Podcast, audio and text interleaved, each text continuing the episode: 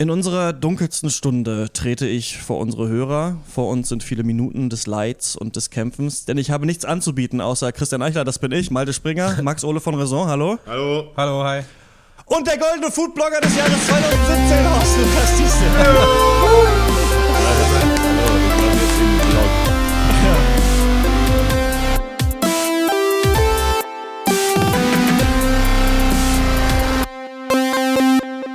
herzlich willkommen zum 180. Packers. Wir sprechen über Darkest Hour, Wind River, die Oscar-Nominierung und natürlich, äh, aber erstmal Worst of Chefkoch, Horst. Erzähl, wir waren, Malte war nicht dabei auf Nee. der großen, glorreichen Preisverleihung Wurde nicht gestern. eingeladen. Ähm, erzähl.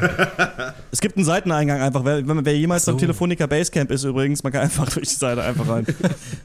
Ja, war witzig, oder? Also ich hatte, ich war, saß den ganzen Tag im ICE und äh, hatte dementsprechend nur gefrühstückt und dann kamen wir da an und hab, dann habe ich so einen halben Wrap gegessen, der da lag und dann habe ich angefangen, mir ein paar Säckchen äh, reinzustellen und so ging es dann auch munter weiter. Und äh, als ich auf die Bühne musste, war ich schon ja, ein bisschen angetütert, würde ich vielleicht vorsichtig sagen. Äh, aber war ein guter Abend. Ich war ein ein bisschen überrascht, weil ich äh, bin schon davon ausgegangen, dass äh, die Nominierten da natürlich kostenlos trinken äh, dürfen, aber es durften einfach alle kostenlos trinken. Stimmt. Und das ist natürlich einfach eine schöne Party immer, wenn du einfach jederzeit zwei Schritte an die Bar machen kannst und dir noch einen Pilz geben lassen kannst. dann äh, wird es eine Aber wie- gute Feier meistens. Wie ja. war das denn auf der Bühne? War das Handschlag irgendwie da runter oder war das noch mit ein paar Sätzen sagen? Nee, Gott sei Dank war es Handschlag und wieder. Äh, im, Das war richtig geil. Horst wurde dann gefragt, ähm, von diesem Moderator, die Frage war auch so genial.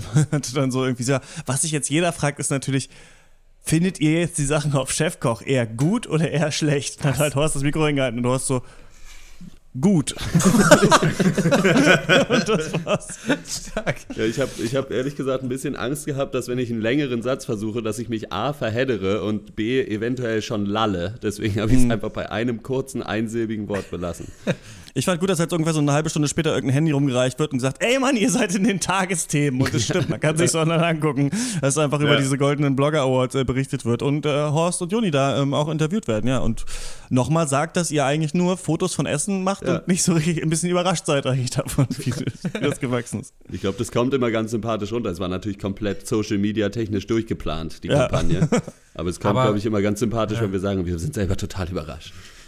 Ah, äh, Blöde, blöde Frage, nur mal so echt mal so neben die Tüte gekotzt. Gab es keine Comedy-Sparte oder warum wart ihr denn für Foodblog? Weil ihr seid doch schon kein Foodblog, ihr seid doch schon ein Comedy-Blog. Ja, ihr schreibt doch lustige Texte, ihr macht ja kein Essen. Ja, wir sind. Äh, es gab keine Comedy-Sparte, was Okay. vielleicht auch ein bisschen komisch ist, aber äh, ja. Ja. Es ist, ich finde es auch ein bisschen sehr witzig eigentlich, dass halt in der. Es gibt ja tausende Foodblogs eigentlich, die alle Ja. wahrscheinlich auch äh, für Foodblogs gute Sachen machen. Und ich finde es ein bisschen ironisch auch, dass dann quasi das eine Foodblog gewinnt, was Foodblogs eigentlich an sich verarscht. So, aber schön. Ich freue mich, ich habe mich so ein bisschen, ich muss auch ein bisschen lachen, so über die Leute, die da jetzt auch nominiert waren. Irgendwelche Leute, die jeden Tag Espressos testen oder so. ähm, aber abgefahrene Veranstaltung, Max, wie fandst du's?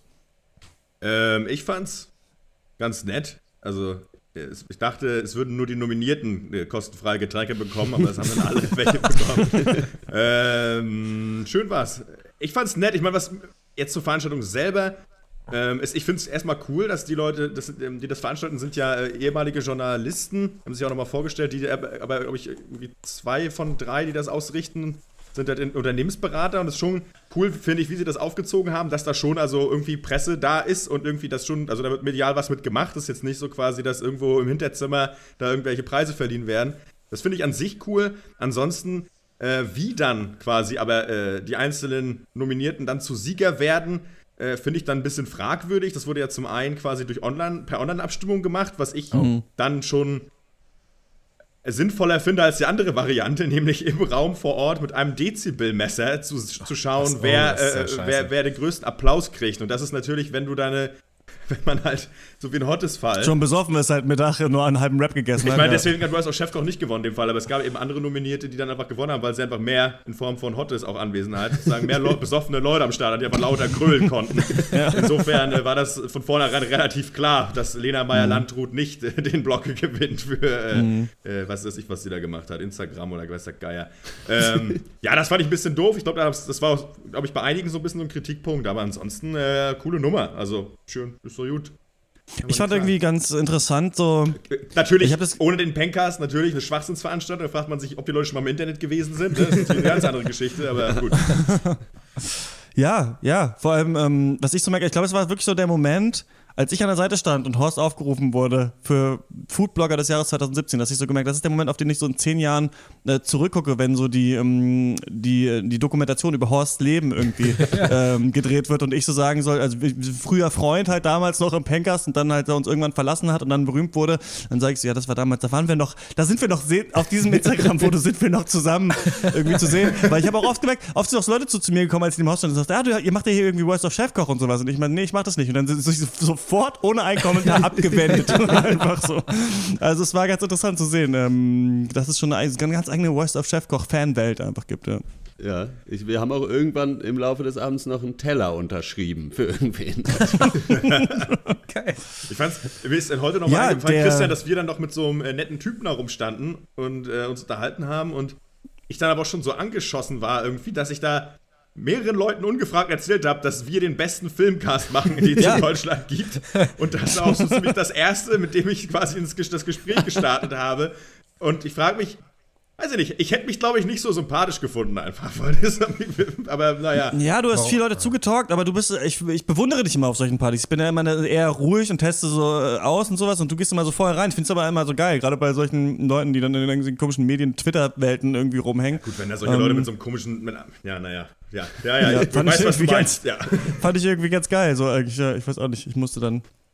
Na egal, von Till Reiners angesprochen werden, als ich alleine am Klo stand, so ungefähr. Aber ähm, ja, man kann sagen, ähnlich erfolgreich wie Worst of Chefkoch ist ja auch der Pencast, glaube ich, Ja. 200, 298 Likes oder so schon auf 300 Facebook. zu, ja. Also wenn Ja, ihr irgendwie, 300, ähm, ich würde sagen, ja, und dann, man sagte dann, wenn man die 300 erstmal hat, Ja. nach vier Jahren, dann dann, geht es eigentlich richtig los. Ja.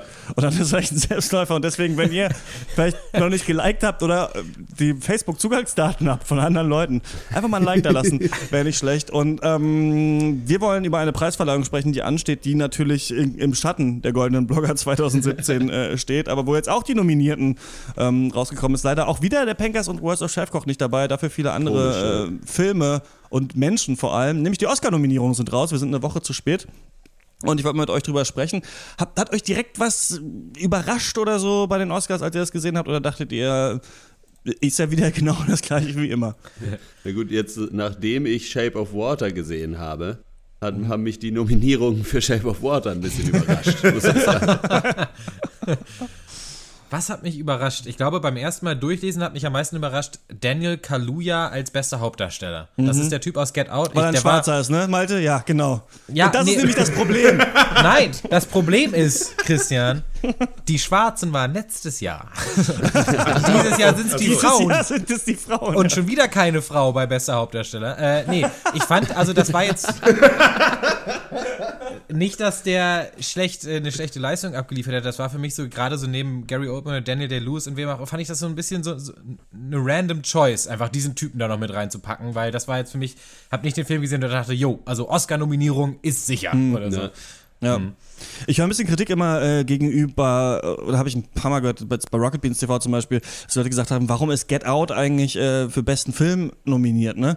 Und da dachte ich mir aber so, also, was ein bisschen jetzt erzählt wird, also du hast es gerade so ein bisschen witzig erzählt, aber die Leute unterstellen jetzt schon bei vielen Filmen, dass jetzt äh, dieser Film nur nominiert ist, weil da eine Frau mitgemacht hat oder weil da Schwarze mitgemacht haben. Und ähm, ich finde es gerade bei Get Out ein bisschen komisch, weil ich den noch als einen der interessantesten Filme auf der Liste sehe. Also wenn wir mal zu Best Picture gehen, da ist ähm, Call Me By Your Name nominiert, ähm, Darkest Hour, Dunkirk, Get Out, Lady Bird, Phantom Thread, The Post, Shape of Water und Three Billboards. Und da würde ich sagen, äh, ich habe nicht alle Filme davon gesehen, aber eigentlich die besonderen davon sind Get Out und Three Billboards eigentlich. Das andere ist irgendwie so Historienschinken. Da geht es um Schwul, da geht es um hier Churchill, dann hier Streep Hanks, gemacht von äh, Steven Spielberg. Ja, ne? ja. Shape of Water, bevor ich den gesehen habe, hätte ich noch gesagt, der ist auch noch interessant. Dann Dunkirk, großer äh, Kriegsfilm, toll gemacht. Und Lady Bird, ich habe den äh, auch schon gesehen, das ist ein Coming-of-Age-Film. Der ist nicht schlecht, aber bester Filmmaterial ist es auf keinen Fall. Also ich finde schon, dass man das Gefühl hat, es sind wieder so Genrefilme, Filme, die gefallen wollen, Historienfilme, irgendwie, also ich fand, dass es eigentlich krass so das Gleiche war. Und halt dann immer so zwei gute. Also zwei, wo man sagt, okay, die sind wahrscheinlich das ist ja echt mittlerweile auch jedes Jahr so einfach. Also ich meine, wenn, Genau. also wenn ich, ich meine, ich habe The Darkest Hour nicht gesehen, aber ja, Da hätte ich auch vorher schon sagen können, ohne ihn zu sehen, dass der wahrscheinlich dann die Oscar-Nominierung bekommt. Äh, weil sowas halt zieht und der kriegt ja Mhm. dann auch, der gewinnt ja auch nicht bestes, bester Film dann, insofern. Aber es gibt schon, ähm, das, also ich will das jetzt absolut nicht werten, aber es gibt schon Argumente dafür, dass es schon so im Zeichen des MeToo steht, äh, würde ich mal behaupten. Also dass Ja. eben zum Beispiel halt Lady Bird, also direkt die äh, ähm, ähm, Greta Gerwig mit ihrem ersten Film für bester Film und bestes Drehbuch oder beste Regisseurin, glaube ich, nominiert ist, dass äh, ähm, äh, James Franco zum Beispiel gesnappt wurde, obwohl er den Ja. Golden Globe bekommen hat, weil er ja eben äh, mit einem Skandal gerade auch zu kämpfen hat, so einem halben zumindest, wie ich finde. Ja. Christopher Plummer ist als Actor in a Supporting Role nominiert, der Genau. ja für Kevin Ja. Spacey in den Film reingeschnitten wurde. Und zum Beispiel Wind River ist ein Film, der, kommt, der ein absoluter Kritikerliebling war und äh, komplett fehlt bei den Oscars. Und das ist eben der einzige Film, äh, also der einzige Film, der Oscar-Material ist, in dem, äh, bei dem Harvey Weinstein seine, seine Fingerchen noch im Spiel hatte. Und äh, Ah, okay. da. Äh, genau, Los. da, also da verstehe ich schon, dass da die Stimmen laut werden. Ob das jetzt gut oder schlecht ist, die, dass diese Stimmen laut werden, das wie gesagt, das will ich nicht werten, aber ich, ich kann das schon nachvollziehen. Ich, ähm, es, mir fällt immer wieder ein, ich habe es leider nicht nochmal recherchiert, ich weiß nicht, ob ihr es noch so genau wisst. Wir haben das damals für den ersten Oscar-Cast äh, mal gemacht, wie genau laufen die Nominierungen ab, weil man tut ja immer so, als gäbe es einen Menschen, der äh, sich total so ein Fähnlein im Wind ist und äh, dann die Oscar-Nominierung macht und so denkt, den finde ich gut, der bra Leo braucht jetzt mal einen Oscar, aber es ist ja eigentlich ein bisschen komplizierterer ähm, Nominierungsprozess, deswegen weiß ich gar nicht, ob das jetzt wirklich so ist, dass quasi so schnell auch James Franco da jetzt rausgekickt werden konnte, ne? nachdem das bekannt wurde, ist ja noch gar nicht so lange her, weiß ich gar nicht, ob man da manchmal auch zu viel reininterpretiert, aber ähm, gerade, also ich würde sagen, vor allem bei den Verleihungen dann zum Beispiel Gre- Greta Gerwig wird ihn auf jeden Fall bekommen, glaube ich, fünfte Frau, die jemals in dieser äh, Kategorie da nominiert ist. Und ähm, ich glaube auch, dass man einfach im Zeichen der Debatte ihr das geben würde. Ja, ich glaube, mit der Nominierung ist es eigentlich schon getan. Also dieser, Ja. dieses Kopfnicken Richtung, Richtung Frauen, ja, um es mal sehr blöd zu sagen. Ich glaube, damit, äh, äh, damit klopft sich die Academy schon auf die Schulter, dass sie das macht. Ich glaube Nee, nicht, du dass sie brauchst da, die Acceptance Speech in, im Jahr von MeToo, glaube ich. Da, wenn ich. da würde ich sagen, du brauchst irgendwie, dass sie da steht und sagt so, und jetzt geht's um uns. Und äh, das ist ja schon mal, glaube ich, nach dem Globe-Gewinn oder nach irgendwas wurde sie doch gefragt, irgendwie, auch zu irgendwas mit Männern. Und hat sie gesagt, ja, ich möchte eigentlich jetzt gerade nicht über Männer reden, wo ich gerade hier beste Regisseurin geworden. Fand ich Ja. ganz cool. Ähm, ja, keine Ahnung. Möchte eigentlich nie über Männer reden. Man soll ja auch nicht über andere Leute reden eigentlich, ne? Soll man eigentlich nicht. Ähm, denkt ihr, Frances McDormand macht es ähm, in bester Ich würde Hauptdarstellerin? sie auf jeden Fall gönnen. Hm. Also, weil das war schon eine krasse Leistung. da haben wir jetzt drei von fünf noch nicht gesehen. Ähm, ich könnte mir vorstellen, äh, dass sie auf jeden Fall eine reelle Chance hat, ja. Aber Sally Hawkins äh, durchaus auch. Wär, wäre für, für mich auch nicht unverdient. Für Ich Shape dass Water. Frances McDormand schon. Ich meine, das macht sie halt auch gut. Die, macht halt, die spielt für mich halt schon die typische Frances McDormand, ne? Also, äh, weiß ich nicht. Ja, klar. Aber ich, ich finde nicht, dass sie jetzt. Ich meine, wie gesagt, ich habe jetzt auch die, die, die Konkurrentinnen nicht äh, in ihren Rollen der entsprechenden gesehen, aber für mich wäre es nicht so, ist es nicht so klar, glaube ich. Also jetzt auch ohne die anderen gesehen Ja, zu aber das haben. muss ja nicht. Also, J.K. Simmons hat damals auch für Whiplash einen Oscar bekommen. Und da spielt er auch. Nee, das sagt ja auch nichts. also, nee, nee, ja. natürlich nicht. Ja, ja. Aber ich hatte jetzt nicht, für mich war es jetzt nicht die Performance bei Three Billboards, bei der ich jetzt, die, die hat jetzt für mich nicht rausgestochen irgendwie. Okay. In irgendeiner Form. Da finde ich bei J.K. Simmons bei Whiplash hat es ja die Rolle auch hergegeben, finde ich. Das, das quasi aus dem Charakter, den er so verkörpert, an sich schon ähm, Ja. äh, noch, also ge- gepaart mit dieser fiesen Rolle Ja. einfach, finde ich, hat das nochmal so ein bisschen angehoben, das Ganze. Hat das Ganze zu was gemacht, was größer ist als die, dann der normale J.K. Simmons. Und hier beim Francis fand ich das eine Rolle von Francis McDormand einfach nicht so. Was mir noch auffällt, ist, ähm, dass ich schon finde, dass es viele Snaps ähm, gab in so Filmen, die wir auch dann nicht in unseren Jahresendcast gekriegt haben, weil wir da ziemlich unterschiedliche Meinungen hatten, aber zum Beispiel A Ghost Story oder Good Time oder ähm, Wind River zum Beispiel auch, ne? Es gibt so ein paar, also mehrere Filme, wo ich dachte, das sind echte, wie, Malte, wie du auch sagtest, oder was du dir wieder wünschst, und so Genrefilme und so, da gab es schon eigentlich ein paar in Ja. diesem Jahr. Oder zum Beispiel Robert Pattinson für seine Rolle in Good Time und sowas. Das Ja. Leute, man vergisst die Leute dann schnell wieder. Oder. Casey Affleck für seine fantastische Leistung als Gespenst. in Unerreicht. Ne? Aber ähm, da ist übrigens für mich äh, die große Frage, ob Casey Affleck den Oscar verleihen darf für äh, beste Hauptdarstellerin, weil das macht ja immer der, der letztes Jahr Nee, aber er hat ja schon abgesagt, habe ich schon Ja, gelesen. er hat schon abgesagt, wird okay, nicht alles teilnehmen, Ja. Mhm. Alles klar, ja, das ist ganz interessant. Aber ähm, sonst finde ich ja, sind viele Sachen irgendwie, die man so kennt. Äh, Blade Runner nicht nominiert für besten Film. Hätte man, finde ich, auch mal, obwohl wir den ja auch relativ früh rausgewunken haben, hätte man auch mal da reinpacken Ja, können stimmt. noch. Oder ähm, ich weiß nicht, ob Denis Villeneuve als bester Regisseur nominiert ist, glaube ich auch nicht. Ähm, also schon viel, es ja, man hatte doch ein paar Sachen, habe ich das Gefühl, die man da eher hätte reinschreiben können als äh, Darkest Hour zum Beispiel. Es war so ein bisschen langweilig einfach dieses Jahr, die Nominierung, ja. hatte ich das Gefühl. Also was mir auch noch äh, aufgestoßen ist, sind einmal, dass Martin McDonough nicht als Regisseur nominiert ist, ja. in die Regie, was ich sehr komisch finde, weil der Film ja sonst in allen großen Kategorien äh, nominiert ist. Und ich sag mal ganz ehrlich, wenn alle deine Schauspieler äh, für jeden Preis, den es gibt, nominiert sind. Nicht nur die, die, eine Hauptdarstellerin, sondern wirklich dein komplettes Ensemble. Dann kannst du nicht so viel falsch gemacht haben als, ja, als sollte Regisseur. Man meinen, ja. Mhm. Und das, äh, was mir am, am, anderen Ende des Spektrums noch auffällt, ist natürlich die beste Drehbuchnominierung für Logan. Also da können wir alle mal kurz gemeinsam drüber lachen.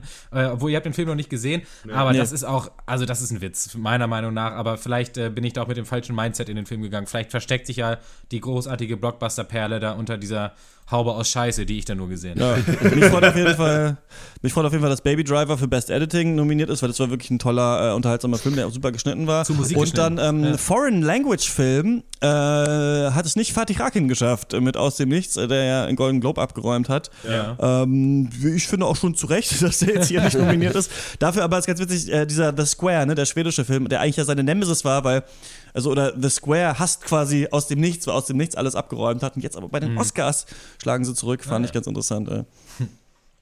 Und ähm, ja, sonst weiß ich nicht. Sufjan Stevens ist nominiert von Oscar, finde ich ganz cool für so einen Song bei Call Me ja. By Your Name. Und sonst. Ja. ja. Ansonsten haben wir noch einiges aufzuholen, muss man auf jeden Fall mal sagen. Also die auch viele von den größeren Filmen, äh, also Phantom Thread zum Beispiel fehlt uns dann noch. Ähm, mhm. äh, äh, äh, Dingsbums, äh, I, Tonya habe ich ein bisschen Lust drauf. Äh, Margot Robbie sieht super aus in der Rolle. Ähm, genau, und äh, Call Me By Your Name natürlich auch als bester Film, da bin ich auch mal gespannt. Obwohl, das wird schon wieder so ein Film, nix für Maite, glaube ich. steht, da, steht da auf dem Cover geschrieben. Aber mal Gütesiegel, nichts okay. für Maite. Geil ist aber schon einfach, dass Daniel Day-Lewis wieder nominiert ist, ne? Mhm. Naja, ja, Meryl Streep vor allem. Dann ist ja ne? eigentlich schon klar, wer gewinnt, oder? Also, ja. Daniel Day-Lewis tritt ja nicht an, ohne, ohne was mitzunehmen. Also, das wissen wir ja. Wahrscheinlich ist es so, ja. Keine Ahnung. Aber glaub, ist, mal ganz ehrlich, äh, aber besser Nebendarsteller, ich meine, ich habe jetzt William Defoe nicht gesehen, aber Sam Rockwell war für mich schon der Oberhammer. Also in seiner Rolle dieses völlig, dieses beknackten Polizisten, ehrlich gesagt. Also ja. äh, bin ich sehr gespannt. Woody Harrelson war cool, wird es aber auch nicht machen, glaube ich, kann ich mir nicht vorstellen. Dafür war die Rolle, finde ich, doch zu klein dann irgendwie. Ja, ähm, ja Richard Jenkins, naja, gut. Also ich, ich kann ehrlich gesagt nicht eine Nominierung für Shape of Water nachvollziehen. Bester Fisch, vielleicht. Bester Fisch. vielleicht verdient, ja. Aber selbst da habe ich schon bessere gesehen. Also. In diesem Jahr, ja.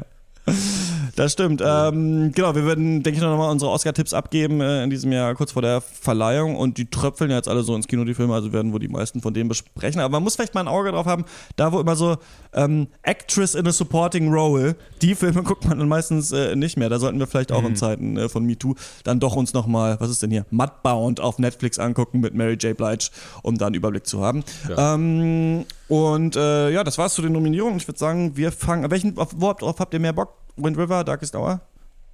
Also ich habe Darkest Hour nicht gesehen. ich weiß.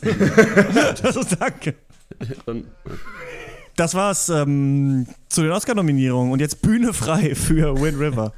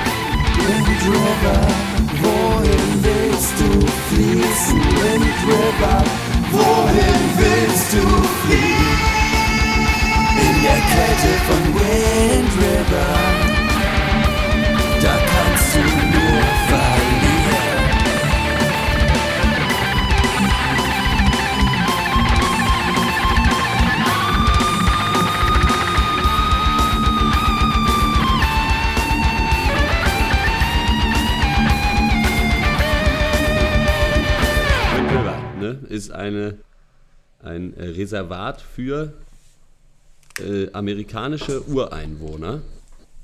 Und da findet ein Mordfall statt, oder man vermutet es, denn äh, von, der von Jeremy Renner gespielte Jäger ist dabei, einen Löwen, nee, einen, doch, Löwen So zu ein jagen, Berglöwen sowas, einen ja. Berglöwen zu jagen, der sein Unwesen treibt und er findet dann eine erfrorene, ja, junge Frau, die er auch äh, so kennt, denn äh, er kennt ihre Eltern und äh, dann wird also eine vom FBI hinzugezogen und die versuchen dann diesen Mord aufzuklären und wir erfahren so ein bisschen, da ist auch schon mal was vorgefallen und viel mehr will ich eigentlich fast gar nicht sagen, äh, spoilermäßig. Äh, es geht so ein bisschen darum, äh, auch um dieses Reservatsleben eben und was diesen Ureinwohnern da noch bleibt und wie das da so ist. Und eben darum, diesen Mordfall aufzuklären. Das passiert dann äh, eben durch Jeremy Renner, der ein hervorragender Tracker und Hunter ist und Spuren lesen kann und was weiß ich nicht was in Zusammenarbeit mit dem örtlichen Chief und eben der FBI-Agentin, die von der einen von den, wie heißen sie? Naja, sie wird auch von einer Frau gespielt. Schön. genau, äh, und das war es eigentlich schon. Dann, äh, es ist ein sehr ruhiger Film, irgendwie, der auch ein bisschen eskaliert teilweise, aber es ist, äh, äh, was mich vor allen Dingen, äh, was mir vor allen Dingen aufgefallen ist, ist, dass er sehr geradlinig erzählt eigentlich ist. Äh, und das auf eine ruhige Art macht. Es sind ganz äh, interessante Soundtrack-Choices, finde ich, teilweise mit drin.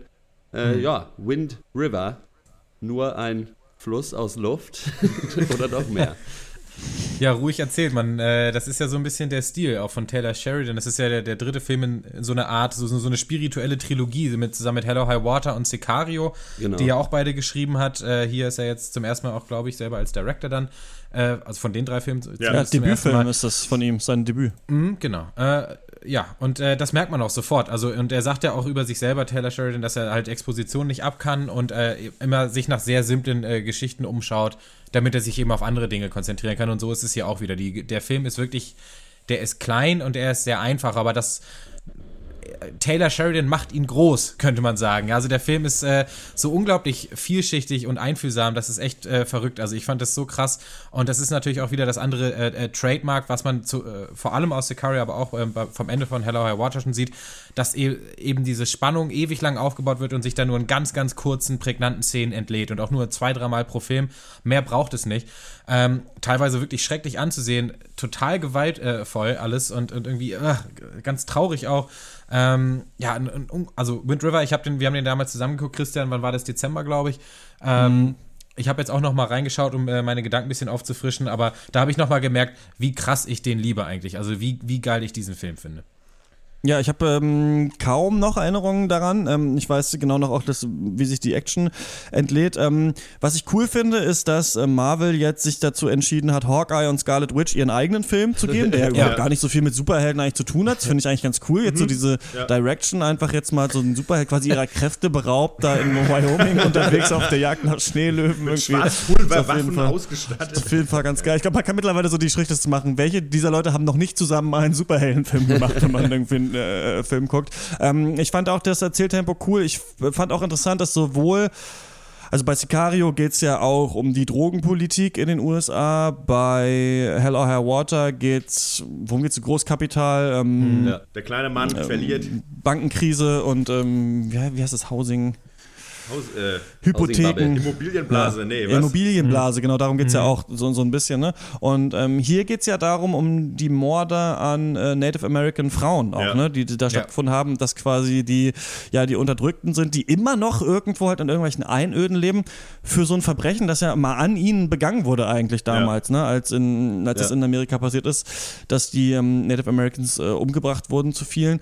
Und ähm, das finde ich ganz interessant, dass wahrscheinlich, meine Erinnerung trügt mich ein bisschen und ihr habt das frischer äh, noch im, im Gedächtnis, müsst ihr mal erzählen, aber dass vielleicht auch dieser Mord, der aufgeklärt ist, so ein bisschen sinnbildlich vielleicht äh, für das steht, was damals passiert ist. Und das ist, glaube ich, so ein bisschen vielleicht auch seine Handschrift, dass er immer sehr geradlinige Thriller eigentlich macht, die dann trotzdem irgendwie so eine Bedeutung haben. Und da kann man eigentlich nichts mit falsch machen, finde ich. Was cool ist, ähm, finde ich, äh, Malte, du hast gesagt, das ist ein quasi ein kleiner Film, der aber irgendwie groß erzählt wird ähm, oder von seiner, von seiner, oder trotzdem so eine Bedeutung oder so eine Schwere trotzdem in sich trägt. Und Ja. was mir gut gefällt bei den, äh, äh, ob es jetzt Hello High Water jetzt war, Sicario oder ähm, eben dieser Wind River, ähm, dass mh, man, glaube ich, sich bei dem Film als Zuschauer gut fokussieren kann. Denn der, die, der Film ist quasi klein, weil seine Charaktere auch klein denken. Es geht wirklich bei denen auch immer um die Sache. Es wird Ja. nicht großartig Subtext oder irgendwie, oder meinetwegen sei es der Subtext oder eben ein Überbau angeteasert in irgendeiner Form. Das ist ja hier bei Wind River wahrscheinlich am extremsten im Vergleich zu den anderen Filmen, die wir genannt haben.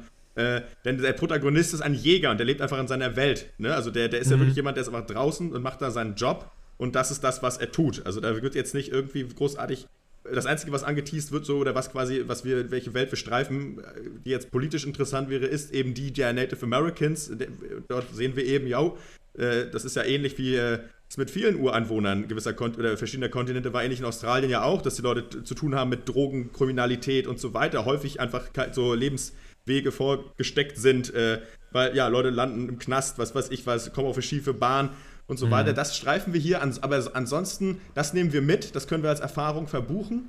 Ähm, aber sonst geht es halt straight geradeaus und das ist irgendwie schön und das macht auch Spaß zusammen mit dem Charakter von, von Jeremy Renner, weil es ist irgendwie so ein schöner, einfach so ein schöner Thriller, so eine kleine, so eine, so eine Detektivgeschichte so ein bisschen, aber nicht Detektivgeschichte in einem Hercule Poirot-Kontext, sondern einfach jemand äh, versucht hier ähnlich, wie es ein Jäger eben tut. Man folgt eben den Spuren, nicht wahr? Und so äh, kann- macht man das hier auch und ähm, ich finde das ganz toll gelungen, auch zusammen eben mit, diesen, mit den Landschaftsaufnahmen und so weiter. Und ich meine, Gut, ich muss jetzt wieder das Horn blasen, ne? Amerikanische Backwoods-Story, ne? Einfache Leute, authentische Charaktere, eckige Gesichter, einsilbige Ja. Typen. Ja gut, Habt ne? ihr etwa 10 noch das von Fenster 10, auf? ne? Nee, ja, nicht so richtig. Aber die Bullen, die machen aber Krach.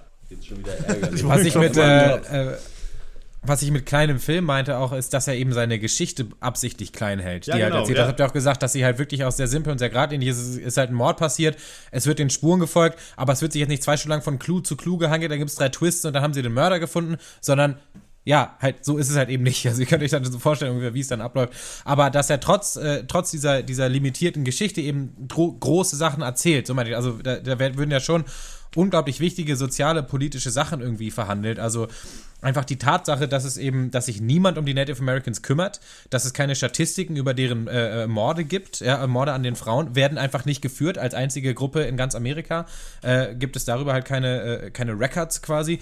Und äh, das ist auch einfach, was der Film so gut vermittelt ist, dass es da viel länger dauert, bis Gerechtigkeit mal da so angekommen ist in diesem letzten Winkel Ja. des Landes, wenn sie überhaupt ankommt. Und ich meine, irgendwann diese FBI-Agentin kommt ja auch da rein und, und, und sagt dann, ja, wir müssen jetzt mal einen Verdächtigen äh, äh, besuchen, äh, woll- sollen wir uns Verstärkung holen? Und wird halt ausgelacht so. Und der, der, der Chief der, der, der Polizei sagt, der örtlichen Polizei, es, es gibt hier keine Verstärkung, du musst das halt alles alleine machen. So, es interessiert halt sonst keinen. Und äh, das macht der Film halt so unglaublich gut, halt dir, dir eben diese, diese Welt dann klar zu machen, eben an sehr spezifischen Dingen, die er dir zeigt. Was ich cool finde, ist, dass der Film im Gegensatz zu anderen Thrillern mit Rückblenden ein bisschen anders umgeht, als man das kennt. Normalerweise würde man denken, du kriegst die Geschichte erzählt, die Jeremy, Jeremy Renner und ähm, seine Kollegin erleben und dann gleichzeitig in Rückblenden quasi die Geschichte des Mordes, ne? Aber das kommt alles erst viel später so. Also der Film entscheidet sich irgendwann Rückblenden zu benutzen, ganz spät in der Handlung. Und ich finde, das ist total genial gemacht. Also, dass man erst total verwirrt ist und dann das so wie ne, die Waffen Klick machen und dann auch äh, es bei dir Klick macht, Ja. irgendwie, wenn du dann merkst, okay, ah, ah okay, das, fand ist ich hier auch- also passiert. ich und das fand ich der- ähm, sehr überwältigend. Fand ich auch eine der stärksten Entscheidungen, sage ich jetzt mal, auf Regieebene, das so zu machen. Äh, ich muss aber sagen, so im direkten Vergleich mit Sicario und Hell or High Water fand ich, ich wurde nicht so richtig warm mit dem Film. Ich habe ja ihn jetzt auch zweimal sogar gesehen. Äh, einmal gestern im Zug und dann heute nochmal mit Max zusammen. Und es ist schon, es ist schon ein guter Film auf jeden Fall, aber irgendwie hat mir ein bisschen was gefehlt. Ich fand, manchmal waren so, waren die Dialoge dann doch ein bisschen übertrieben pathetisch vielleicht. Äh, Also da hätte ich mir oft mal so einfach nur wirklich ein kleines bisschen weniger gewünscht oder ein bisschen kleines, das ist, oder das wenigstens so ein bisschen sich in Grenzen hält, weil teilweise die Lines, die Jeremy Renner da sagen muss, da dachte ich schon so, oh, okay, na, das muss jetzt vielleicht nicht unbedingt sein. Ich habe jetzt kein Beispiel parat, aber äh, sowas, äh, was ich ein bisschen schade fand, weil dadurch wurde ich insgesamt immer dann doch wieder ein bisschen raus und ich fand so, er hatte sehr, sehr viele wunderschöne Szenen, aber halt auch immer mal wieder was drin, wo das dann wieder abgeflacht ist. Also für mich hat der Film es nicht ganz geschafft, konstant so eine Qualität inne zu haben über den ganzen Film, dass man wirklich die ganze Zeit gefesselt davor sitzt. Das hatte ich bei dem Film nicht. Äh, aber sonst viel, viele starke Szenen, auf jeden Fall. Hm, Ich, ich weiß eigentlich ziemlich genau, was du meinst, glaube ich. So, wenn man so die einzelnen Lines betrachtet, dann sagt Jeremy Renner schon öfter mal sowas wie so, ja, und die Welt ist eben auch nicht fair, da musst du Genau. auch mit klarkommen. Ja, ja. Und solche Sachen. Und das wirkt echt platt, aber ich finde, im, im Kontext der ganzen Szenen oder der ganzen Gespräche finde ich das eigentlich völlig okay. Also ich kann mich noch an die eine Szene jetzt gut erinnern, wo Es er macht eben, halt mit seinem, in Verbindung mit seinem Charakter auch Sinn, dass er so ein Typ ist auch, ne? er ist eben auch so einer, der musste sich ja genauso durchkämpfen, er hat genauso sein persönliches Schicksal auch zu tragen, was ja auch ähm, äh, ein großer Plotpoint des, des Films ist. Und es gibt dann eben die Szene, wo er eben den, den Bruder der Ermordeten dann trifft und sich im, im, in einem äh, äh, Auto mit ihm unterhält. Äh, Er wird dann verhaftet, äh, der, der Bruder, hat auch, glaube ich, mit Drogen zu tun. Und das, das ist eben auch, auch eine dieser Szenen, wo Jerry Renner ihm dann so ein bisschen Ja, das so genau. ablässt, so seinen Weltschmerz so ablässt und so sagt, ja, das ist eben dann so. Und da musst du aber, da bist du selber dann trotzdem dafür verantwortlich, was du machst. Aber das ist schon eigentlich auch cool, weil dadurch eben auch mit diesen Stereotypen Rollen der Charaktere auch gebrochen wird. Man könnte auch sagen, okay, das ist halt ein, ein, ein Indianer, sage ich jetzt, und der ist halt irgendwie drogenabhängig. Das ist halt das Opfer. Jerry Marana ist der Held und der sagt dem Opfer, was er für ein Opfer ist, weil er äh, drogenabhängig ist. Aber so ist die beiden verhandeln erst, was es überhaupt bedeutet, äh, so eine Opferrolle inne zu haben in dieser Welt, in der du, in der dir halt von deiner Geburt an echt vor die Haustür gekackt wird irgendwie. Und äh, und dieses, diese, dieses Verhandeln von auch so, die Welt ist ungerecht äh, gegen, ja, aber du bist trotzdem immer noch für dein eigenes Leben verantwortlich, das finde ich schon auch eigentlich eine geile Thematik. Und das ja, eben auch von ich- diesem Typen halt, der hatte geplatzte Träume und wollte eigentlich auch was anderes machen. Weißt du, also mich hat das schon gekriegt. Ich bin auch überhaupt nicht, also ich sage auch überhaupt nicht, dass ich das schlecht finde, dass das verhandelt wird. Das finde ich super, aber ich finde, das hätte man ein bisschen geschickter tun können. Weil so okay. diese Art von äh, Message, die Jeremy Renner da dann für diesen Bruder halt hat, die kann man auch ein bisschen einfach ein bisschen geschickter verpacken. Also da, da hat mir der Film dann sehr oft so die, wirklich den ganz einfachen Dialog gewählt, wo halt der Charakter Okay. dann wirklich einfach genau das sagt, was jetzt gerade die Aussage ist. Und das hat mich ein bisschen gestört, weil ich ja, also äh, diese Szene zum Beispiel ist gut, dass du sie jetzt nochmal äh, erwähnt hast, weil die, diese meinte ich zum Beispiel, ja. Okay, ja. Ich habe auf Letterbox äh, die Kritik gelesen, das fand ich ganz interessant, dass sie gesagt haben, warum war Jeremy Renners Charakter kein Native American? Also warum müssen das jetzt wieder die Weißen zusammen klären eigentlich auf ihrem Trip? Ja. Und das fand ich einen ganz guten Kritikpunkt eigentlich. Klar, man weiß nicht, ähm, das meinte die Rezensentin dann auch, klar, in Hollywood musst du immer irgendwelche großen Namen casten und so weiter und der ähm, äh, Vater des Opfers ist ja auch so ein relativ bekannter Schauspieler, kennt man aus Ja. Breaking Bad, glaube ich, auch, ne? Aus Breaking Bad und aus ähm, Hello High Water, glaube ich auch. Ja. Ähm, und äh, deswegen ist der vielleicht nicht immer angebracht, aber ich glaube auch, es wäre cooler gewesen. Also ich glaube, es wäre cooler gewesen und vielleicht die bessere Wahl, um das zu zeigen, wenn diese beiden Leute aufeinandertreffen und halt nicht wieder halt äh, Jeremy Renner, halt der weißeste Mensch der Welt und Elizabeth Olsen, vielleicht die weißeste Frau, weiß ich nicht, halt zusammen dann dieses ähm, ich mein- Abenteuer lösen. Das fand ich ganz interessant, ist halt immer ein, ein fieser Kritikpunkt manchmal Ja. im Nachhinein so. Ja, es macht vielleicht, äh, ist auf jeden Fall ein valider Kritikpunkt, den man durchaus nachvollziehen kann, aber man kann natürlich auch so sehen, dass vielleicht Taylor es auch wiederum eine vernünftige Art und Weise ist, dann aus der Sicht von Taylor Sheridan ein Drehbuch zu schreiben, in dem er quasi aus der Sicht von Jeremy Renner, Jeremy Renner diese Geschichte erlebt, weil er ja auch eben kein Native American ist Ja. selber. So, er hat ja die Perspektive nicht, sondern ist draußen sozusagen und kommt dann auch wieder nur damit in Berührung und schreibt dann, oder ist dann, was ich hatte, also wisst ihr, was ich meine? Und insofern finde ich das vielleicht auch eigentlich smart, weil dann würde ich halt sagen, lass das Buch, Drehbuch einfach lieber jemanden, lieber jemand schreiben, der diese Erfahrung wirklich gemacht Ja. hat und weiß, worüber er schreibt und es nicht auch nur gelesen hat wie alle anderen ne, und nicht erlebt. Auch ein Argument, ja. Ja. Auf jeden Fall. Ich habe noch oft gelesen, dass, dass ähm, gefunden wird, dass die Frauencharaktere zu unterentwickelt sind, also zu geradlinig Ich und fand nur so als Olsen auch, Ventil. sch- auch schwach, also die Rolle Den- fand, ich, schwach. ich weiß es gar nicht mehr, ja, ich- Sehr, zu sehr Ich war so geblendet von ihrer Schönheit auf jeden Fall, das kann ich sagen, ja, weiß das ich ist nicht. das, äh, das, ja, ich, ich, ich hatte das manchmal das Gefühl, dass sie mir zu sehr die, äh, wie soll ich sagen, filmweltmäßig gesprochen, die zu sehr die klassische Frauenrolle war, die quasi noch so überwältigt wird von Dingen zu häufig. Mhm. Im Gegensatz natürlich zu allen Männern um sie herum, die einfach alle irgendwie abgefuckte Zyniker sind oder was weiß ich was. Ja. Ähm, das ist mir bei ihr schon aufgefallen. ist, obwohl ich da, ich finde es so mittel, weil ich hatte dasselbe Gefühl und dachte mir dann aber auch, dass sie eigentlich. Fand sie in- doch auch die menschlichste von allen, ne? Ja, aber sie ist in, insofern auch irgendwie ist das ein starker Charakter in der Hinsicht, dass sie halt immer, dass sie zugeben kann, dass sie da von außerhalb ist Ja. und eben obwohl sie die äh, höchste Autoritätsperson eigentlich ist, Ja. halt trotzdem dann äh, sich zurücknimmt und sagt, äh, hier, ich kenne mich hier nicht aus. Ja. So die- dieses Spurenlesen, Shit, so das ist nicht meine Welt. So äh, mach du das ruhig. es ist ein bisschen, aber diesen Beigeschmack hatte ich auf jeden Fall Also, auch. es sind eher so die Nuancen im, im, im Spiel, ihre, im Ausspielen ihres Charakters. Ich glaube, an sich hast du recht, ist es trotzdem, hat sie ja keine, spielt sie ja keine schwache Rolle. Du hast recht, sie hat eigentlich die Fäden immer in der Hand und auch in ihren Handlungen ist sie ja super souverän und auch ziemlich badass unterwegs. Ähm, es sind so Nuancen, weil, Ja. äh, die ich so ein bisschen, die mir aufgefallen sind. Ich würde aber nicht sagen, dass jetzt das eine total verwe also total scheiße wäre irgendwie aus so einer. Ja, äh, haben wir doch die Kri- Kritikpunkte äh, ausgeräumt. Ähm, nein, man hätte keinen Native American casten können und die Frauenrollen waren alle super. Äh, von mir gibt's, äh, gibt, ähm, kriegt Wind River 8 von 10 Punkten. Ich fand den richtig cool. Ich hatte ein super Erlebnis im Kino. Ähm, mit den frischen Eindrücken wären es vielleicht ein paar mehr Punkte äh, geworden, aber so ähm, habe ich den noch gut in Erinnerung und äh, kann den wirklich nur empfehlen, wenn man auf so kleinere Genrefilme, auf Thriller steht, dann ist das genau das Richtige. Und wie hier mit Action umgegangen wird, das ist für mich perfekt. Das ist ist genau die Art, stark, wie ja. ich das cool finde. Ja. Ähm, so wird's gemacht und nicht, ähm, weiß ich nicht, wo war das denn so viel zu übertrieben? Keine Ahnung, fällt mir jetzt nichts ein, aber Thor in allen Marvel-Filmen. vielleicht. Genau, ja. vielleicht da. Von, Ähm, ja, Malte, mach du. Ja, äh, ganz viele Punkte von mir. Ähm, ich habe den Film echt geliebt, neuneinhalb äh, von zehn. Ich habe tatsächlich auch so ein bisschen wie heute hat mir dann noch das, das et etwas mehr noch gefehlt, weil der Film dann doch auch jetzt nicht, äh, wie auch die anderen Filme von Sheridan, nicht noch den extra, extra Schritt. Das haben wir auch bei Sicario schon, ja auch schon mehrmals angedeutet, dass er eben dann doch aber nur ne, die Problematik auch abbildet. Äh, trotzdem, von der Machart ist es einfach, der Film verkörpert echt alles, was, was ich an einem Film einfach brauche. Also der halt ruhig ist, wo sich die Charaktere eben auch mal äh, miteinander unterhalten können. Ähm, Neuneinhalb, Malte. Bitte? Ja, neuneinhalb, ja. äh, die auch mal ihre Standpunkte und Gefühle auch ey, mal richtig ausdiskutieren. Der Film, der aber trotzdem eine krasse Spannung hat, trotzdem explodiert, eine klare Geschichte hat, die aber nicht dumm ist, äh, der mich spannungstechnisch fordert, der mich emotional total kriegt und das alles eben auch noch in unter 100 Minuten. Das muss man auch mal dazu sagen, der sich einfach zurücknimmt.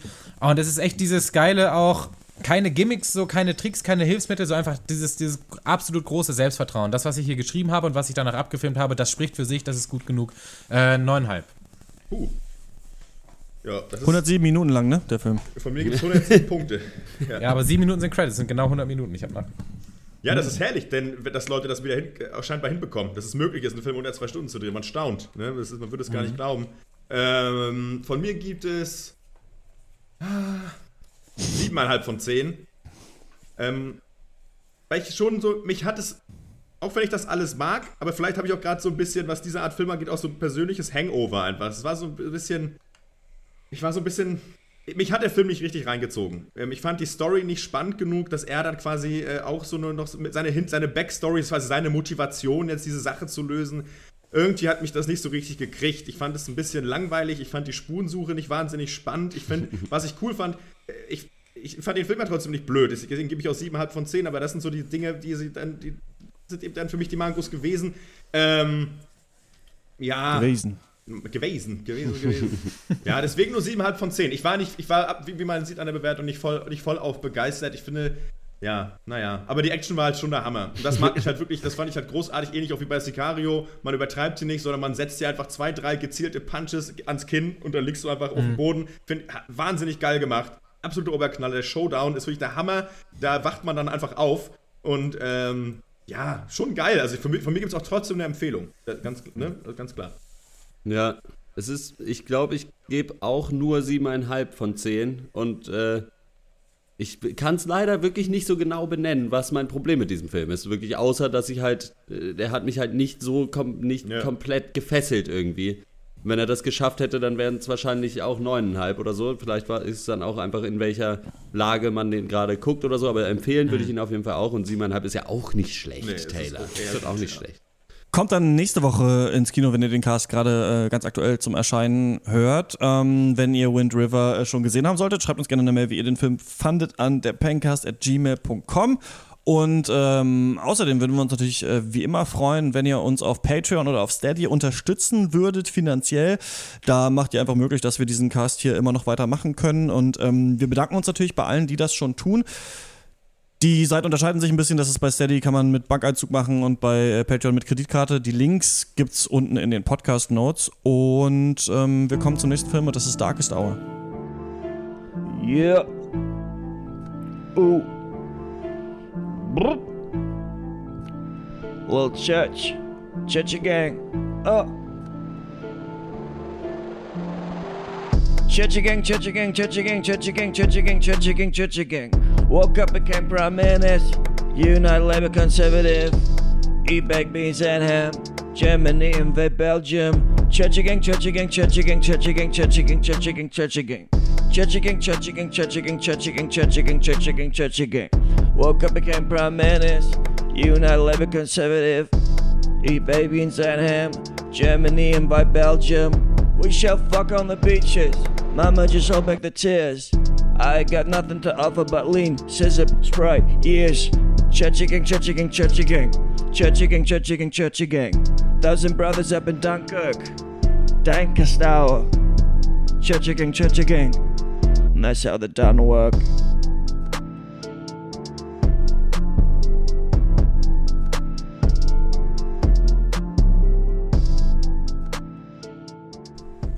Darkest Hour, ja, ein äh, Oscar-nominiertes Historiendrama bzw. Biopic äh, von Joe Wright. Äh, was hat äh, der Regisseur Joe Wright bis jetzt schon so gemacht? Große Dramen äh, ist die Antwort. er hat Stolz und Vorteil gemacht, Atonement, äh, Anna Karenina, um jetzt Nummer 3 zu nennen. in der Hauptrolle Gary Oldman als Winston Churchill. Gary Oldman ebenfalls Oscar nominiert, haben wir kurz drüber geredet. Ansonsten äh, läuft natürlich auch der absolute Pancast-Darling Ben Mendelsohn durchs Bild als König George. äh, und äh, Kristen Scott Thomas spielt äh, Churchills Ehefrau äh, Clementine. Das Jahr ist 1940. Europa ist im Krieg. Äh, der Film beginnt mit dem Rücktritt des äh, Premierministers äh, äh, Neville Chamberlain dem eben äh, von Großbritannien sollte ich vielleicht dazu sagen, dem halt nicht zugetraut wird, äh, das Land in diesen schweren Kriegszeiten noch zu führen. Und deswegen muss ein Nachfolger her. Und wer könnte dieser Nachfolger sein, wenn nicht Lord Halifax, äh, denken sich zumindest die Konservativen, aber die Opposition sagt, nee, den wollen wir nicht. Wir äh, regieren nur mit euch, wenn ihr Winston Churchill äh, die Nachfolge antreten lasst. Und so wird es dann auch passieren. Winston Churchill, neuer Premier. Ähm, ja, aber diese Lage für ihn ist natürlich ungünstig, weil quasi von seinem Amt, Antritts, äh, Am Amtsantritt weg äh, äh, marschiert die Wehrmacht durch Europa. Also hat halt äh, wirklich äh, Niederlande, Belgien also wenn man einen und Job Luxemburg. und die Wehrmacht marschiert, ist immer kacke. Einfach ganz generell. Muss man auch Unangenehm. Ja. Ja, äh, Niederlande, Belgien und Luxemburg sind quasi überrannt, während er noch nicht mal auf dem Stuhl sitzt. Äh, und sie sind halt schon fast in Frankreich drin. Und äh, in Frankreich, was natürlich dazu kommt, ist auch eben auch das komplette britische Heer stationiert, was die Sache jetzt nicht einfacher macht. Und Lord Halifax, der jetzt so ein bisschen dann Churchills politischer Gegner ist in diesem Film, wahrscheinlich auch im echten Leben, würde ich mal vermuten, äh, der macht sich eben stark für eine Appeasement-Strategie, sprich er will Friedensverhandlungen äh, mit Hitler einleiten, was Churchill aber strikt ablehnt. Und ja, je näher dann die Deutschen aber eben dieser britischen Armee kommen, die mittlerweile, ihr wisst es vielleicht noch, äh, an der Küste von Dünkirchen äh, gestrandet ist und da nicht wegkommt, äh, Operation D äh, Dynamo sind wir wieder, äh, ja, desto explosiver wird natürlich das äh, äh, politische Pulverfass äh, in Großbritannien. Bum, bum. Christian, äh, du hast den Film auch gesehen. Wie, äh, was sagst du denn zu äh, The Dankest Hour? Eine Stunde Memes mit Oh, Gary das war auch mein, ja, das war auch, Ah. auch mein Gag gewesen. Geil. Ähm, ja, ich finde cool, dass sie sich hier so ein Cinematic Universe aufbauen, was jetzt von Dunkirk quasi nochmal die Handlung auf der anderen Seite so zeigt. Finde ich irgendwie ganz geil, dass das jetzt so zusammenhängt, wie man auch auf so eine Story kommt, ne? Dass irgendwie Ja, den ja, einen. Actionfilm, den anderen so. Ja, ähm, ich habe ähm, den Film nicht ganz durchgeguckt. Ich habe es irgendwann nicht mehr ertragen. Ich musste den quasi dann jetzt, äh, wollte ich für den Cast noch gucken, aber hab dann gemerkt, ey, jetzt so auf Zeitdruck, Mhm. ähm, nimmst dir lieber noch mal eine Stunde mehr für Notizen. Ich habe so eine Stunde zehn oder so geschafft und ähm, war am Anfang völlig umgehauen von der Leistung von Gary Oldman. Dachte wirklich, äh, also man erkennt ihn da gar nicht wieder. Also klar, so leichte Züge erkennt man, wenn man weiß, dass es Gary Oldman ist, aber sonst denkt man sich, es ist ja wirklich abgefahren. Und dann aber so nach 40 Minuten dachte ich mir so, wenn die mich in Fettsuit stecken würden, ne? Wie schwer kann es wirklich sein, jetzt Peter Altmaier oder sowas zu machen? Jetzt mal ganz ehrlich, das, weil das ist schon alles auch halt heftigstes Overacting, ne, was er da betreibt die ganze Zeit. So, Und da dachte ich mir halt so, wenn du, das ist wie, ich glaube, ähm, ich habe das neulich gelesen, dass Steve Carell das auch gesagt hat nach Foxcatcher, so dass die beste Art, um einen Oscar zu kriegen, ist einfach, wenn man halt die, die prosthetische Nase sprechen lässt. Und da denke ich mir manchmal auch so, runtergehungert, äh, irgendwie aufgefettet oder halt den Fettsuit an oder irgendwie Prosthetics ins Gesicht und dann muss man sich nur ein bisschen ähm, reinknien und dann kriegt man den schon. Also ich fand seine Leistung von dem, was ich gesehen habe, trotzdem cool. Ich fand, dass der Film einen ganz seltsam staubigen Look hatte. Ich bin ja immer, äh, ich finde ja ganz oft Historienfilme nervig, weil ich irgendwie nicht glaube, dass es so aussah damals. Und hier ist es so, Ja. die sitzen dann in diesem Parlament und dann kommt immer durch so ein, so ein Deckenlicht, wird ist da so ein Spot, ne, wo die dann Mhm. reden. Denke ich mir so, so kannst du nicht ausgesehen haben. Wie konnten denn die Leute, die hinten saßen, überhaupt ihre Notizen erkennen? Also das, ist also das hat mich so ein bisschen rausgezogen. Ansonsten Es war ja auch die ist- dunkelste Stunde, ne? Also ja, wahrscheinlich, es soll was wahrscheinlich tatsächlich einfach so simpel versinnbildlichen. Ähm, ich fand's in Ordnung, aber eigentlich hat's mich äh, zu Tode gelangweilt, muss ich sagen, weil es einfach auch viel Gebrüll ist und ich finde auch dieser Konflikt jetzt, ne, also gehen wir in den Krieg oder nicht, also richtig wurde der in den ersten, in der ersten Stunde und zehn Minuten nicht so richtig rausgestellt. Er sagt halt immer, wir gehen rein und alle anderen sagen, ist keine gute Idee. Ja. Und das ist es irgendwie so ein bisschen. Jetzt für mich als so Historik-Banause. Das ist es am Ende auch noch. Äh, so so Ja. kann ich dir spoilern.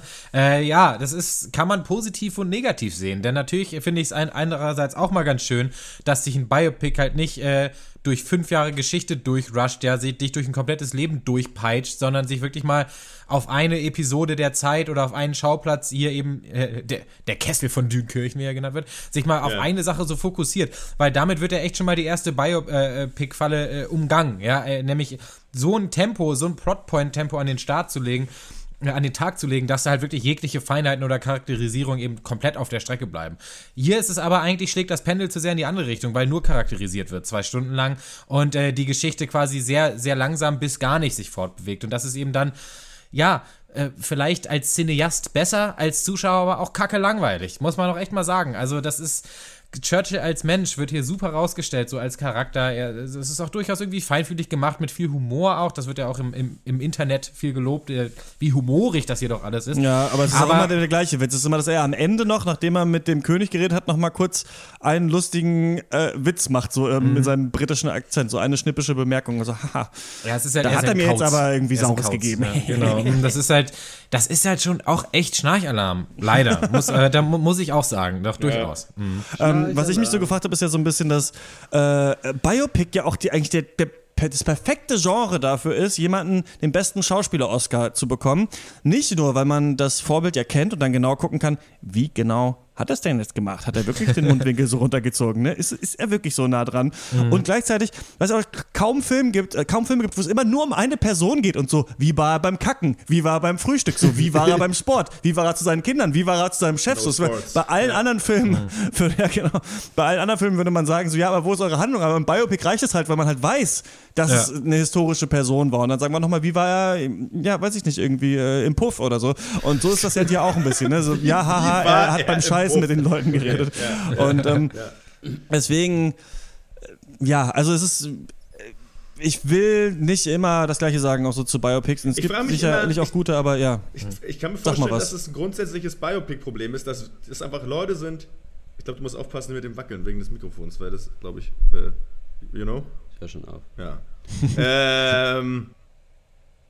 Äh, äh, äh, äh, die meisten Leute auf der Welt sind ziemlich alt. Also ich glaube, in Deutschland sind die meisten Leute irgendwie 50 plus. So. Dementsprechend wird Politik betrieben und ich glaube manchmal, dass auch dementsprechend auch einfach Filme auch noch gemacht werden. Und ich glaube manchmal, dass unser Problem vielleicht auch ist mit Biopics, dass so einfach viele Sachen einfach so fucking weit weg sind. Ne? Das sind ja schon über zwei Generationen dann einfach, ist da die Distanz. Natürlich kann man als halbwegs mi- mittelmäßig oder minder, minder bemittelt gebildeter äh, äh, Mensch natürlich irgendwie die Relevanz äh, äh, von historischen Ereignissen irgendwie nachvollziehen, zumindest auf einer intellektuellen Ebene.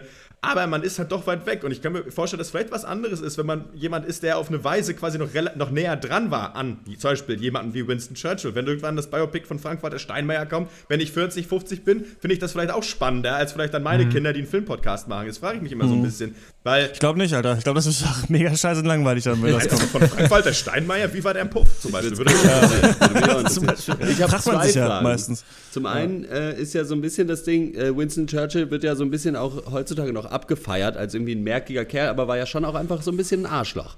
So Ja. äh, in seinem Umgang mit anderen Leuten. Ist das im Film auch mit drin? Abgeschwächt, auf jeden Fall. Also wie gesagt, das, ist, das wird dann mehr gebrochen, als er ist halt lustig und kauzig und ein bisschen Ja. komisch äh, und macht sein eigenes Ding, fährt seinen eigenen Stiefel, ja, Äh, als jetzt zu sagen, das ist wirklich eine schwierige Person, die vielleicht auch nicht unumstritten ist, das macht der Film gar nicht. Und das ist auch tatsächlich was, der ich mir ja auch als äh, Historienbanause habe ich mir eben auch diese Frage gestellt. Wenn das ganze Ding, wenn äh, das ganze Dünkirchen-Ding schief geht und aber man dann äh, danach das so betrachtet, dass Winston, Winston Churchill stur nur an seiner Meinung äh, äh, äh, festgehalten hat und alle anderen Stimmen seiner Berater um ihn herum ignoriert hat, ist er dann der größte Anti-Held der Geschichte? Ist er dann ein Villain quasi? Oder ist das nicht quasi eigentlich so ergebnisorientiertes Denken, so weil er halt, äh, Ja. weil seine Strategie erfolgreich äh, ist? Äh, müssen wir ihn jetzt abfeiern? Das habe ich nicht so ganz Ja, verstanden. der dem Zwerg hat nicht die. Mittel, doch, es ist schon so ein bisschen so. Dass absolut, du- ja. Dann, äh, man brauchte dann eben diesen kernigen Typen, diesen harten Hund, der dann äh, mit den Leuten so umgesprungen ist, der jeden auch einfach, also es ist ganz schön, äh, dass Winston Churchill einfach je, also kann jeden treffen, einfach mal direkt angeschrien zu werden ohne Grund. Ja. Also man weiß, man kann eigentlich, das ist eigentlich ein ganz gutes Trinkspiel vielleicht, wenn man den Film guckt, einfach immer saufen, wenn Winston Churchill wieder eine Brüllattacke bekommt. Ja. Ähm, ja also ein furchtbares Arschloch eigentlich auch äh, im Film, aber dadurch, dass man ja weiß, dass sie sich eh in den Krieg einmischen werden und dann ähm, Deutschland befreien werden und so weiter, ähm, ist man ihm da wohlgesonnener und weil er eben auch so witzig ist. Ne? Aber an sich, ja, genau. Und äh, du hast noch eine zweite andere Frage Frage, gehabt, ich habe ne? noch Ja. eine zweite Frage. Welches war denn jetzt die dunkelste Stunde? Drei bis vier war es, glaube ich. Also äh, ab, ab drei. Hatten sie dann einmal gesagt in der Mitte des Films, ja. Aber bei, ab vier wird es dann schon so langsam vier wieder hell. Morgens, oder was? Ja, ja, ab Also, vier wird es dann wieder so ein bisschen heller. Okay. Ja, es, es macht natürlich aber immer so schillernde, schiller, äh, Lichtgestalten aus, dass sie einmal an irgendeinem Punkt, mindestens einmal an einem Punkt in, ihrer, in ihrem Lebensweg, einfach eine Entscheidung getroffen haben, die kein anderer getroffen hätte. Wie zum Beispiel Slatan Ibrahimovic, als er diesen Fallrückzieher gegen England gebracht hat. Jeder hätte Ja. gesagt, schieß gar nicht aufs Tor, mach was anderes. Und er hat es halt gemacht. So im Nachhinein feiert man ihn dafür. Aber ich glaube, das sind genau diese Dinge einfach. Und das ist. Ja. Es ist ja auch, Ja. es sagt ja auch, dass er eben bereit war, die Verantwortung dafür zu übernehmen. Und das zeigt Ja, aber Film was ja auch nichts heißt, er- also was ja auch nichts heißt, ne? er verliert sein Amt, dann sind trotzdem 200.000 britische Soldaten tot. ne? Nee, aber naja, aber der Film äh, bricht das dann auch wiederum, indem er äh, Churchill persönlich zeigt, wie er wirklich von Selbstzweifeln getrieben ist. Also das ist wirklich, das ist wie ein Dämon so äh, für ihn in den Film. Er, er wird eben nicht äh, wie der Ja, Dieter Wedel ist bestimmt auch, von, auch, bestimmt auch von Selbstzweifeln getrieben. So, also ich meine, das ist immer ist doch kein Argument. Ich rede auch nicht über das politische, äh, das historische, sondern darüber, wie der Film das macht. Und das macht er durchaus nicht nur einseitig. Also das kann man ihm dann auch mal zugutehalten. Allgemein macht auch Gary Oldman eine, eine super Leistung hier, obwohl er natürlich das, äh, das Oscar-Bingo gewinnt. Also mit fünf in einer Reihe, aber ganz sofort. Also mit Biopic, mit einem Riesenbudget, mit der kompletten Transformation der körperlichen, mit der historischen Figur. Klar, trotzdem macht er, also äh, Sp- Schauspieler, der das richtig, richtig gut, fand ich. Und das muss man auch mal sagen. okay. Ja, gut. Vielleicht ist es ja Empfehlung ein Kommentar für äh, auf Trump, ne, der ja immer nur Verantwortung übernehmen kann für das, was irgendwie in seinem Sinne gut gelaufen ist. Und alles andere hat er nie gemacht, nie gesagt, nichts mit zu tun oder ist eine Lüge gewesen. So, ähm, das wäre vielleicht bei Churchill anders gewesen, keine Ahnung. Ähm, ich kann keine richtige Punktzahl geben, weil ich den Film nicht bis zum Ende gesehen habe. Deswegen, ähm, Malte, ja, würdest du ihn empfehlen? Äh, nicht mir selber. ähm, nee, eigentlich, ach, weiß ich nicht. Das ist halt, der ist halt, das, was man dann auch immer über diese Hollywood-Filme sagt. Natürlich ist er handwerklich äh, quasi perfekt gemacht. Natürlich ist er super immersiv, dadurch, dass er eben so viel. Ich fand ihn er super so schäbig handwerklich, aber ja. Aber es ist halt so Film so als Zeitdokument, Film als Historie, als Geschichtsstunde, das kommt bei mir gar nicht an, leider. Auch egal, wie gut das dann gemacht ist. Äh, ich gebe fünfeinhalb von zehn. Also ich habe ihn auch tatsächlich, sollte ich vielleicht noch mal wen zu Ende geguckt. Ähm, Churchill wird auch in diesem, das muss man sagen, ihm wird viel zu, zu viel Platz eigentlich eingeräumt, selbst für ein Biopic, denn es gibt eigentlich außer ihm keinen einzigen anderen Menschen in diesem Film. Du kannst da eine Einmannshow draus machen mit Pappaufstellern so, dann ist Gary Oldman immer noch geil und der Rest auch immer noch genauso, wie er jetzt auch in dem Film ist. Also Okay. das, er ist tatsächlich ein bisschen alles übertrieben und das meinte ich auch, der Film, der hat für mich nicht so diese, diese geile Balance, wo ich sage, das ist das eine, aber auch das andere. Nee, es ist Gary Oldman, das ist cool, es ist Winston Churchill, das war's, äh, ja. Und Ben Mendelssohn, lang lebe der König. Ähm, und damit Ja. kommen wir zur Abschlussrunde. Wir haben viel über Movies getalkt und doch wir wissen noch nicht, was uns so passiert ist, seit dass wir in der Abschlussrunde drüber reden.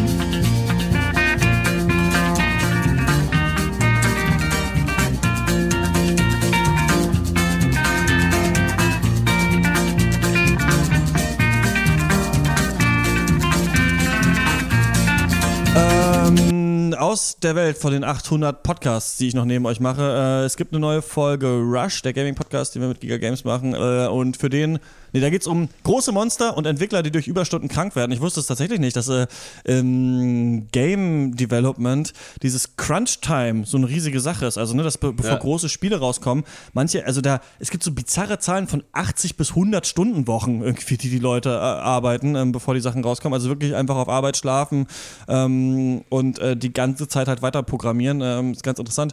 Äh, darum wird es gehen und ich habe dafür zwei Spiele gespielt für die Sendung. Einmal Monster Hunter World, ne? muss man so große Monster jagen, sich dann aus den Rüstungen schmieden.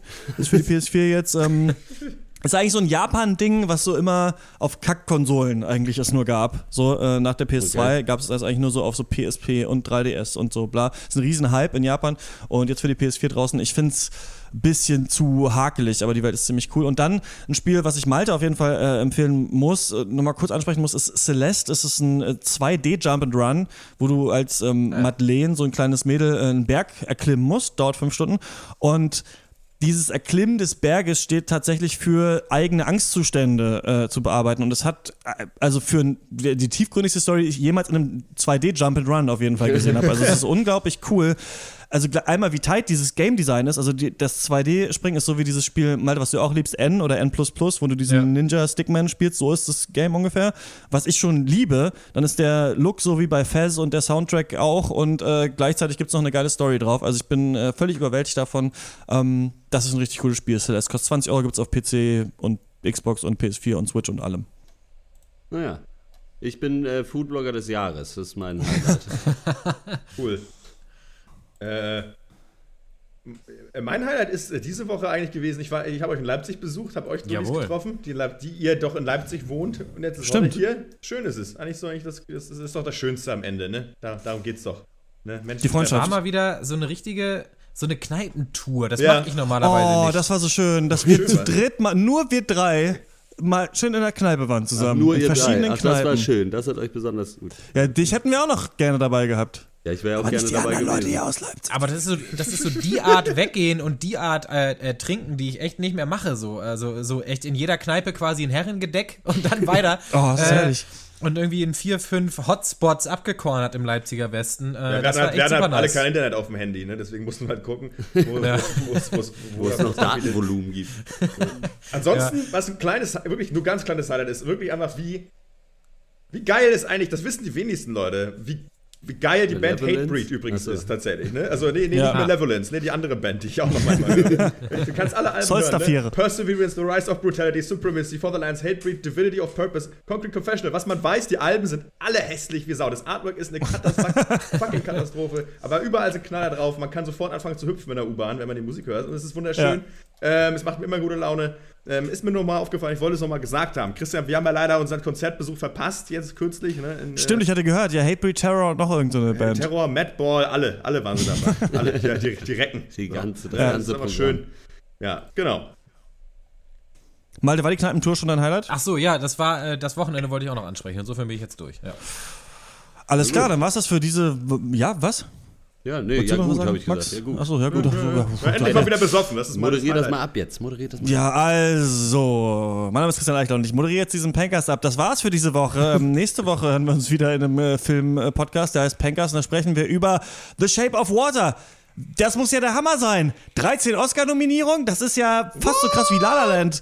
Ähm, das, den werden wir werden alle 13 Oscar-Nominierungen jeweils äh, 10 Minuten besprechen in der nächsten Woche und ähm, diesem äh, Film auf den Zahn fühlen. Und ähm, bis dahin findet ihr uns auf Facebook, auf Twitter, äh, könnt uns eine Mail schreiben, der pancast.gmail.com ist die Adresse und uns natürlich auf Patreon unterstützen. Die äh, ganzen Links gibt's alle unten in der Podcast-Beschreibung. Das war's von uns für diese Woche. Bis zum nächsten Mal. Ciao. Ciao. Nice.